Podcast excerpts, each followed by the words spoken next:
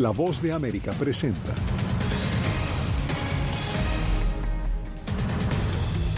Histórica sentencia. El fundador de la milicia que lideró el ataque al Capitolio el 6 de enero del 2021. Hay avances pero no resultados. La Casa Blanca y líderes republicanos negocian un nuevo límite de la deuda estadounidense a una semana de caer en impago.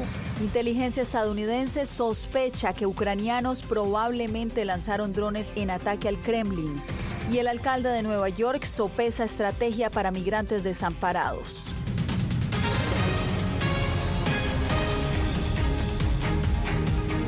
Hoy fue condenado el fundador de la milicia de extrema derecha que lideró el ataque al Capitolio estadounidense el 6 de enero del 2021. Con esta noticia iniciamos El Mundo al Día. Soy Yasmín López y vamos en vivo a la Corte del Distrito de Columbia con Julia Riera porque Julia, la sentencia a Stuart Rhodes marca un precedente, pero acabamos de enterarnos que hace pocos minutos, minutos otro miembro de los Oath Keepers también fue sentenciado. Cuéntanos.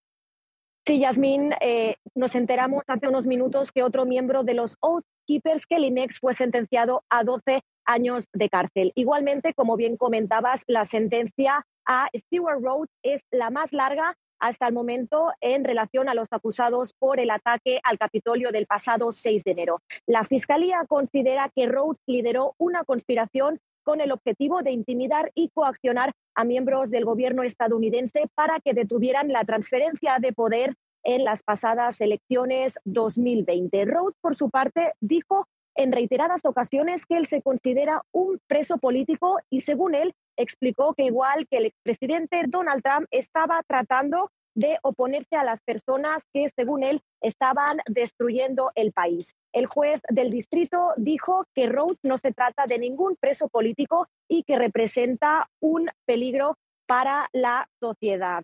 Eh, además, los abogados de Rhodes se acercaron a la prensa después de conocer la, la sentencia y eso fue lo que dijeron, Yasmín. Planeamos apelar. Nosotros estamos firmemente de parte de Stuart Rhodes. No creemos que sea una amenaza para la sociedad. No lo pensamos para nada. Y tiene absoluto derecho a la libertad de expresión. Ninguno de nosotros nunca dijo a Stuart qué hacer. Me refiero a que pudo hablar libremente todo este tiempo. El Departamento de Justicia continúa investigando los hechos ocurridos el pasado 6 de enero. En este momento se calcula que hay alrededor de mil acusados. Estos hechos, el asalto al Capitolio, eh, fue un hecho que no solamente fue condenado por la Casa Blanca, sino también por otros miembros a nivel mundial. Yasmín.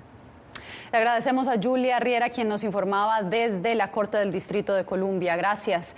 Y nos quedamos en Washington, pero pasamos a la Casa Blanca porque el gobierno y la oposición republicana siguen buscando un acuerdo sobre el límite de la deuda estadounidense. Ha habido avances, pero todavía no hay un acuerdo. Jorge Agobián, ¿qué más se conoce? Yasmín, pues podemos decir que de lo que se está hablando y el lenguaje en esas negociaciones, pues muy poco conocemos. Sí sabemos que detrás de esas puertas donde se está negociando el límite de la deuda de Estados Unidos, pues no están, no se está hablando sobre si se levanta o no el techo de la deuda nacional, sino el, el presupuesto nacional de Estados Unidos, algo que republicanos y demócratas pues tienen dos visiones de país completamente diferentes. También sabemos que dentro del Partido Demócrata hay legisladores en el Congreso que tienen esperanza puesta en otros líderes del Partido Republicano que puedan balancear un poco las posiciones más extremas dentro del mismo Partido Republicano. Pero hasta ahora no hay acuerdo y como lo decía el propio presidente del Congreso, hasta que no haya un acuerdo no hay nada escrito o algo que se pueda fijar a partir de este momento. Pero a continuación presento más o menos el balance de lo que hemos escuchado en las últimas horas. Tanto la Casa Blanca como el liderazgo republicano han dicho que no permitirán que el país se quede sin fondos para pagar sus deudas, pero nada está garantizado. O como dice el presidente del Congreso, no hay acuerdo hasta que todo esté acordado.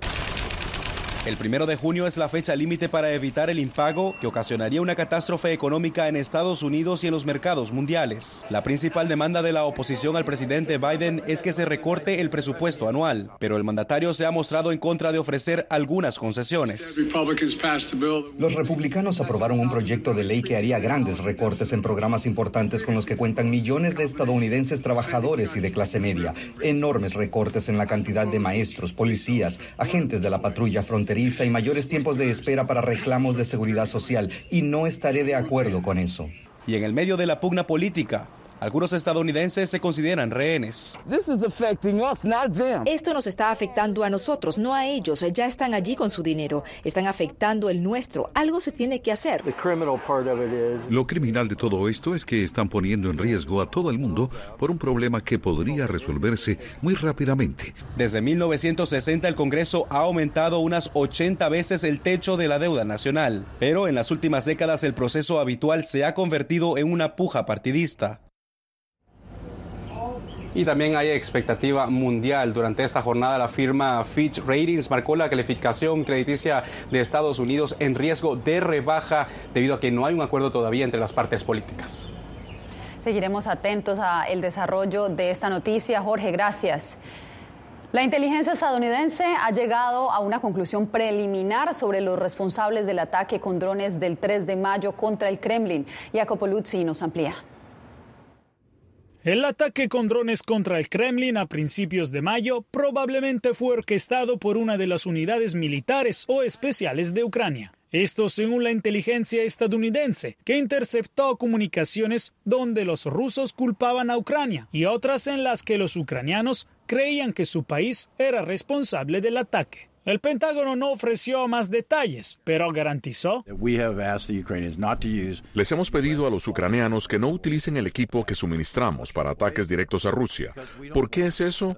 Esa es una guerra en Ucrania, no es una guerra entre Estados Unidos y Rusia. La administración Biden está preocupada por el riesgo de que Rusia culpe a Estados Unidos y tome represalias expandiendo la guerra más allá de Ucrania. La inteligencia estadounidense dice que su nivel de confianza en que el gobierno ucraniano autorizó directamente el ataque con drones al Kremlin es bajo, debido a una falta de evidencias específicas. Pero Moscú no tiene duda.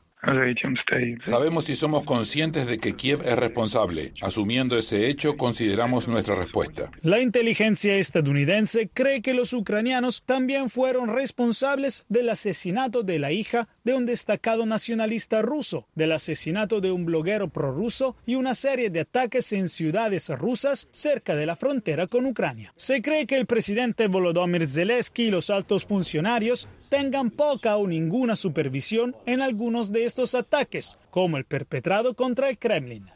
Jacopo Luzzi, Voz de América, Washington.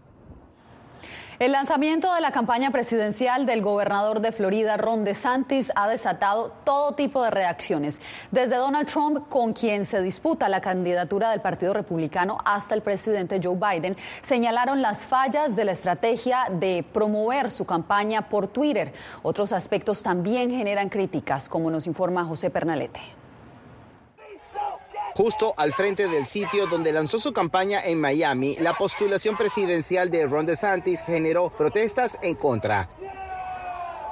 El Partido Demócrata y varios grupos del sur de Florida cuestionaron la agenda legislativa promovida por el gobernador del estado, acusándolo de ir en contra de libertades civiles. Ron DeSantis anunció básicamente que él quiere llevar al resto de los Estados Unidos a nivel nacional esa agenda extremista esa agenda maga que ha perjudicado tanto la vida de los floridanos. A pesar de que los republicanos dominan cómodamente los poderes públicos en Florida, la legisladora estatal republicana Vicky López también criticó la ley migratoria aprobada recientemente por DeSantis. Empezando que la gente que están aquí ilegal están trabajando. Yo necesito saber que ellos están trabajando, manteniéndose ellos mismos y su familia, ¿no?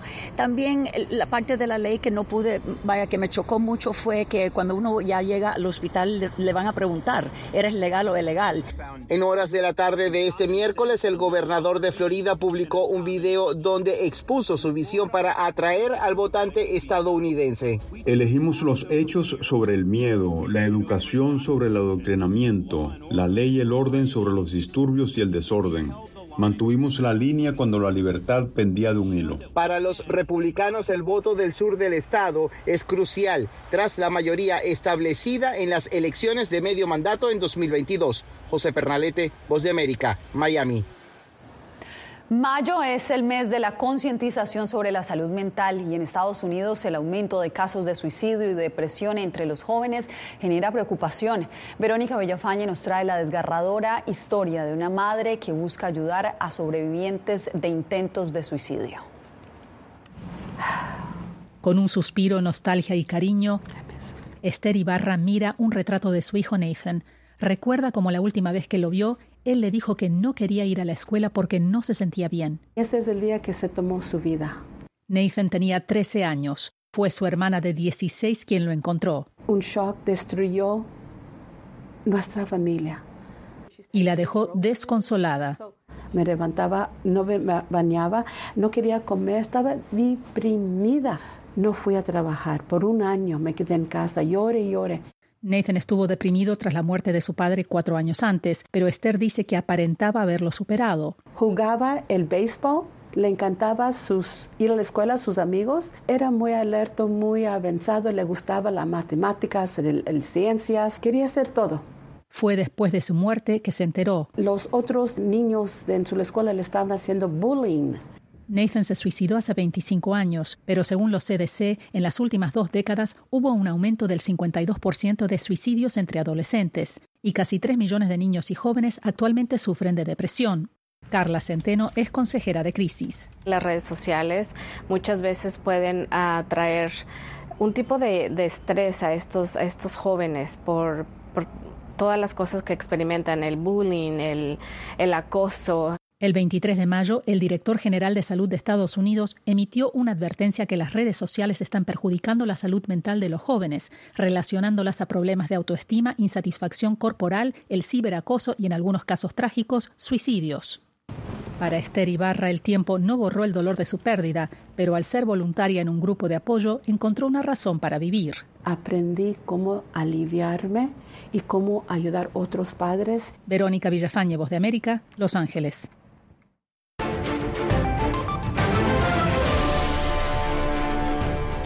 Ante la llegada de miles de migrantes, el alcalde de Nueva York busca flexibilidad sobre la ley del derecho al albergue y también debe decidir si permitirá la instalación de campamentos para los desamparados hasta ahora prohibidos. Nos enlazamos a esta hora con Ángela González. Ángela, la situación de los migrantes en Nueva York es crítica. Cuéntanos qué implican estas dos decisiones. Así es, Yasmín, pues un tribunal administrativo deberá decidir si el alcalde tiene la facultad de modificar esta ley de derecho a refugio y también han aclarado que no se trata de eliminarla, sino simplemente de tener una aclaración sobre la ley para poder actuar al respecto. Pero por otra parte, también el Consejo Municipal ya tiene listo un pliego de protecciones para los desamparados que incluyen, entre otras cosas, permitirles que acampen en las calles de Nueva York.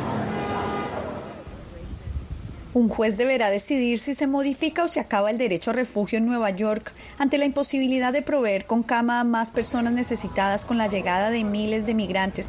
Esto según una acción legal interpuesta por la alcaldía de la ciudad. No queremos especular sobre la posible decisión del juez o dónde puede terminar este caso. Eso formaría parte de los procedimientos posteriores en el tribunal y los acuerdos entre las partes para determinar cómo podemos avanzar dadas estas condiciones de crisis. En espera de una decisión, el Consejo Municipal de la ciudad ya tiene aprobado un pliego de protecciones que permitiría, entre otras cosas, que los desamparados puedan dormir en campamentos en lugares designados en las calles de la Gran Manzana. El alcalde deberá tomar una decisión al respecto, pero residentes de Nueva York, como Mario, desaprueban la medida. He visto situaciones que han puesto en peligro a algunas personas. Yo creo que tienen que buscar una solución sobre eso. La mejor solución para la comunidad también. Porque pues es New York City y tiene eh, la imagen también de aquí. Muchas personas, como en el caso de este mexicano que prefiere no ser identificado, han terminado en las calles ante los peligros que dicen ofrecen los albergues municipales y narra las dificultades de dormir a la intemperie. Me estoy quedando en un restaurante ahí en la 49. El restaurante ve que tiene su, su, su casita, lo cierran como 11 y media, 11.40, a veces hasta las 12 pues ahí me meto, ahí pongo unos cartones, conseguí una cobija que me dieron, me regalaron por ahí. Ya estoy desesperado. Yo. La Sociedad de Ayuda Legal y también la Coalición para los Desamparados en un comunicado en conjunto han dicho que desaprueban cualquier cambio a esta ley del derecho al refugio y de hecho le han pedido a la ciudad que considere mantener estas protecciones que consideran fundamentales. Yasmín. Te agradezco por el reporte, Ángela. Bien, y tres años después del asesinato del afroestadounidense que durante nueve minutos clamó por su vida bajo la rodilla de un policía, George Floyd sigue generando cambio.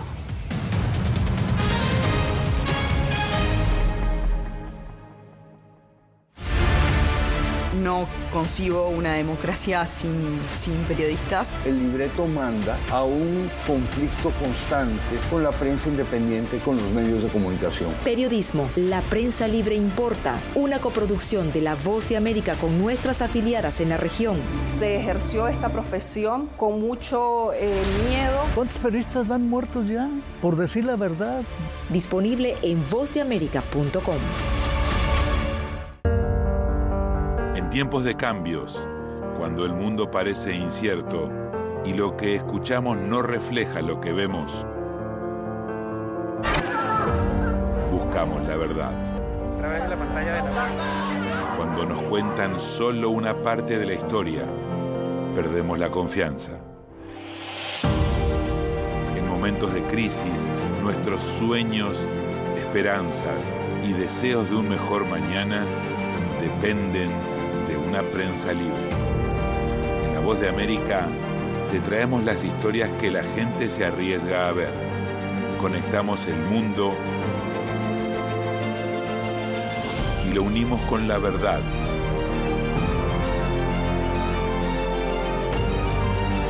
En La Voz de América te presentamos el panorama completo. Fui detenido con acusaciones de traición a la patria y luego fui sentenciado y condenado a 13 años de prisión. Es una sensación totalmente inhumana, es una sensación como de estar muerto en vida realmente. ¿Qué sientes cuando tocas? Cuéntame. Pues me siento eh, contento, siento que puedo expresar mis emociones.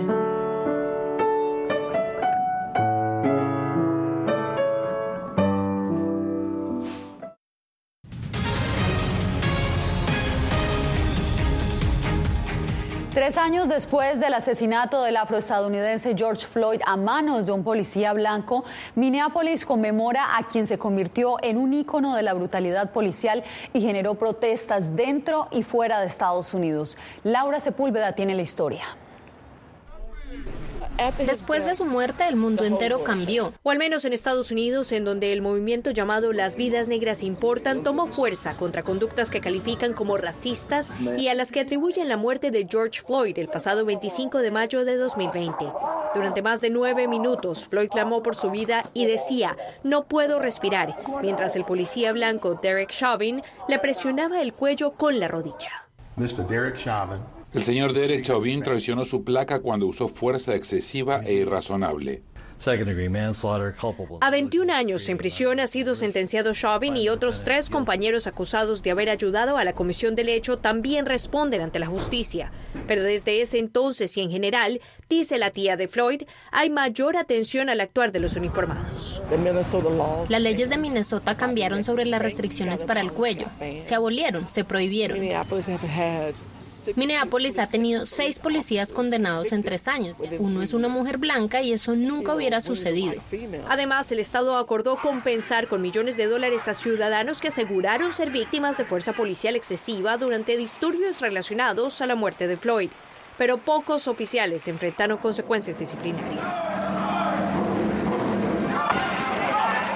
Linda Thomas Greenfield, embajadora permanente de Estados Unidos ante la ONU, reconoció que el país no ha estado a la altura de sus más altos ideales y destacó que los derechos humanos de todos son iguales ante la ley y tienen derecho sin distinción a igual protección de la ley. Laura. Ecuador ya tiene fecha para escoger a un nuevo presidente y a los miembros del legislativo. Regresamos en instantes con la decisión del Consejo Nacional Electoral.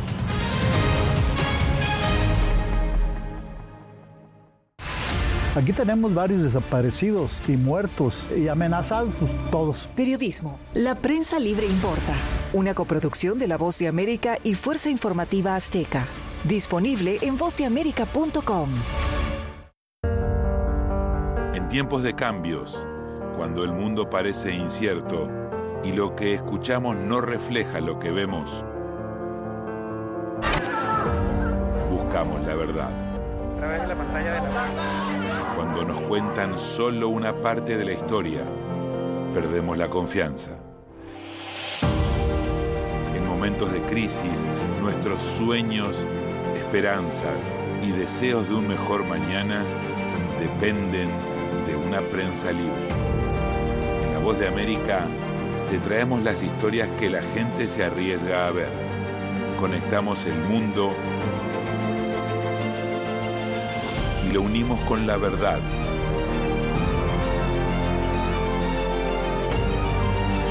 En La Voz de América te presentamos el panorama completo.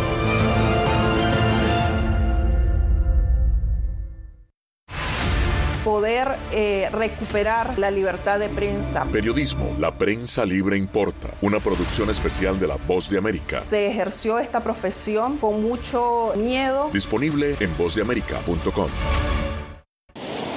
Algo he aprendido estos últimos años y es el darme cuenta de que nosotros podemos planear todo, pero que la vida tiene cosas para vos que no te imaginas. Me duele porque estoy aquí por ese país que hoy me quitaron. Yo siempre he dicho que la libertad está en la mente y el hecho de que tu cuerpo esté en un lugar no significa que no sos libre. Siempre me sentí libre, incluso estando presa me sentí más libre porque pude darme cuenta que si estaba ahí es porque realmente he elegido qué hacer con mi vida.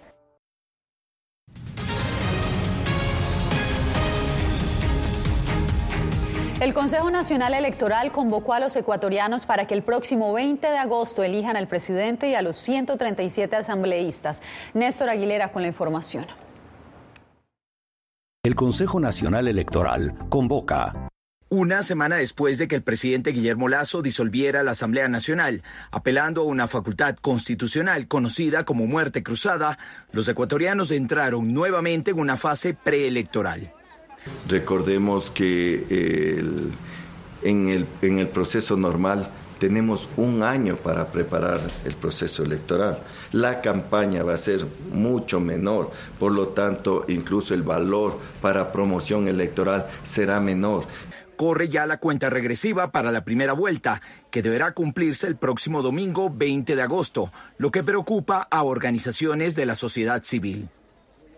Eh, tener elecciones a, cuenta regresiva con un periodo que está poniendo en apuros al Consejo Nacional Electoral demanda mucha responsabilidad de la sociedad civil en vigilar que las cosas se hagan bien. Por ahora sigue en aumento el número de precandidatos a la presidencia de la República. El actual mandatario no ha decidido si irá por la reelección, pese a que se esperaba que lo anuncie la víspera durante su informe a la Nación, que por primera vez desde la vigencia de la Constitución en 2008 no se hizo ante el legislativo. Hace ocho días, utilizando un mecanismo democrático reconocido en la Constitución de la República, puse fin a una confrontación política en caso de que sea necesaria una segunda vuelta, se llevará a cabo el próximo 15 de octubre, según el CNE. Néstor Aguilera, Voz de América, Quito. En menos de una semana, tres sacerdotes católicos han sido detenidos en Nicaragua. Donaldo Hernández con la información. Este jueves la Policía Nacional de Nicaragua informó en un comunicado que el sacerdote Jaime Montesinos fue arrestado por supuestamente cometer el delito de menoscabo a la soberanía del país. Montesinos tiene 61 años y es párroco de la iglesia Juan Pablo II. La Policía Nacional realiza las diligencias investigativas pertinentes y remitirá al investigado a las autoridades competentes para su enjuiciamiento y determinación de las responsabilidades penales. Mientras que los sacerdotes Eugenio Rodríguez y Leonardo Guevara son investigados por su vínculo con la Fundación Religiosa Caritas, ilegalizada recientemente por el oficialismo. Organismos de derechos humanos denuncian que estas acciones del gobierno corresponden a la persecución contra la Iglesia Católica. Hablamos de que existe eh, desplazamiento forzado, exilio, despojo de nacionalidades, judicialización, privaciones de libertad a líderes religiosos. Aunque el presidente Daniel Ortega ha señalado a la Iglesia Católica de ser una dictadura, el cardenal Leopoldo Brenes insiste en que solo a través del diálogo se logrará resolver la situación de Nicaragua. La Iglesia pues tiene siempre sus métodos y sobre todo pues siempre somos personas de esperanza. Actualmente ya son seis los sacerdotes detenidos en Nicaragua, incluido el obispo Rolando Álvarez. Donaldo Hernández, Voz de América. La expresión cultural de los afrocolombianos llegó a la capital estadounidense. Volvemos con esto en minutos. Fui detenido con acusaciones de traición a la patria y luego fui sentenciado y condenado a 13 años de prisión. Es una sensación totalmente inhumana, es una sensación como de estar muerto en vida realmente. ¿Qué sientes cuando tocas? Cuéntame. Pues me siento... Eh, contento, siento que puedo expresar mis emociones.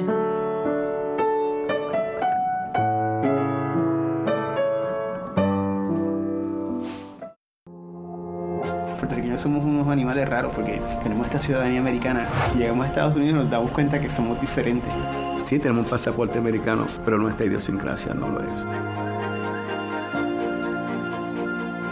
Si queremos hacer un mejor Puerto Rico, que es lo que buscamos nosotros, tenemos que ganarnos el respeto y la confianza de todos los sectores del país.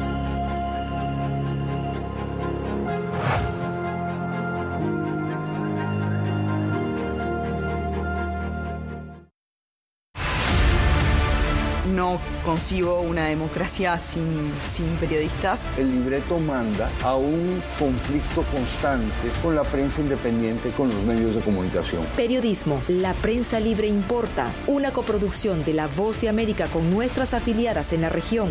Se ejerció esta profesión con mucho eh, miedo. ¿Cuántos periodistas van muertos ya? Por decir la verdad. Disponible en vozdeamerica.com.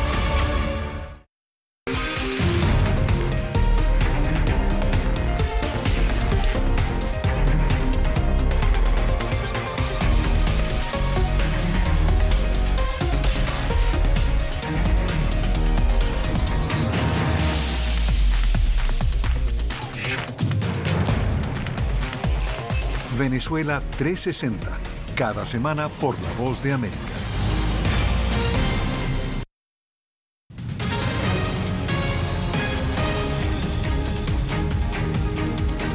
El diseñador colombiano Edwin De Angelo, destacado por vestir a personalidades como Michelle Obama, llegó a Washington en el marco de la conmemoración de los 172 años de la abolición de la esclavitud en Colombia. Diva Lizette Cash con la historia. Los afros a nivel internacional somos los que manejamos la, estética, nuestro, estilo, nuestro gusto por la música, ah, influye al mundo entero. El diseñador colombiano Edwin D'Angelo se ha destacado en la industria de la moda por vestir a personalidades como Michelle Obama y crear diseños para películas como El Diablo se viste de Prada.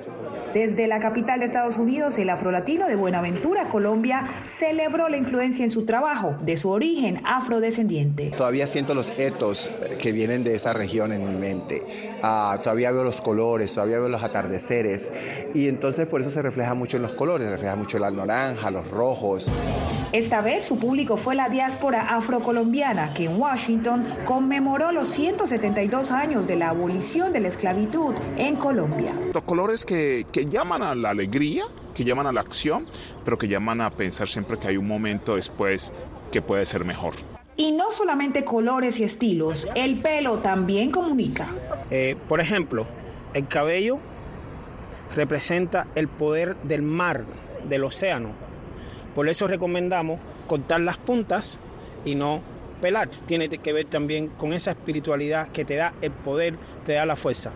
Con estos códigos estéticos en prendas de vestir, instrumentos musicales y el lenguaje corporal, la cultura afro expresa desde la profundidad del alma hasta la libertad de expresión. Para ellos una forma de reconocer y dignificar su cultura. Diva Lizette Cash, Voz de América, Washington. Con ritmos colombianos nos despedimos por hoy. Gracias por informarse en el mundo del día.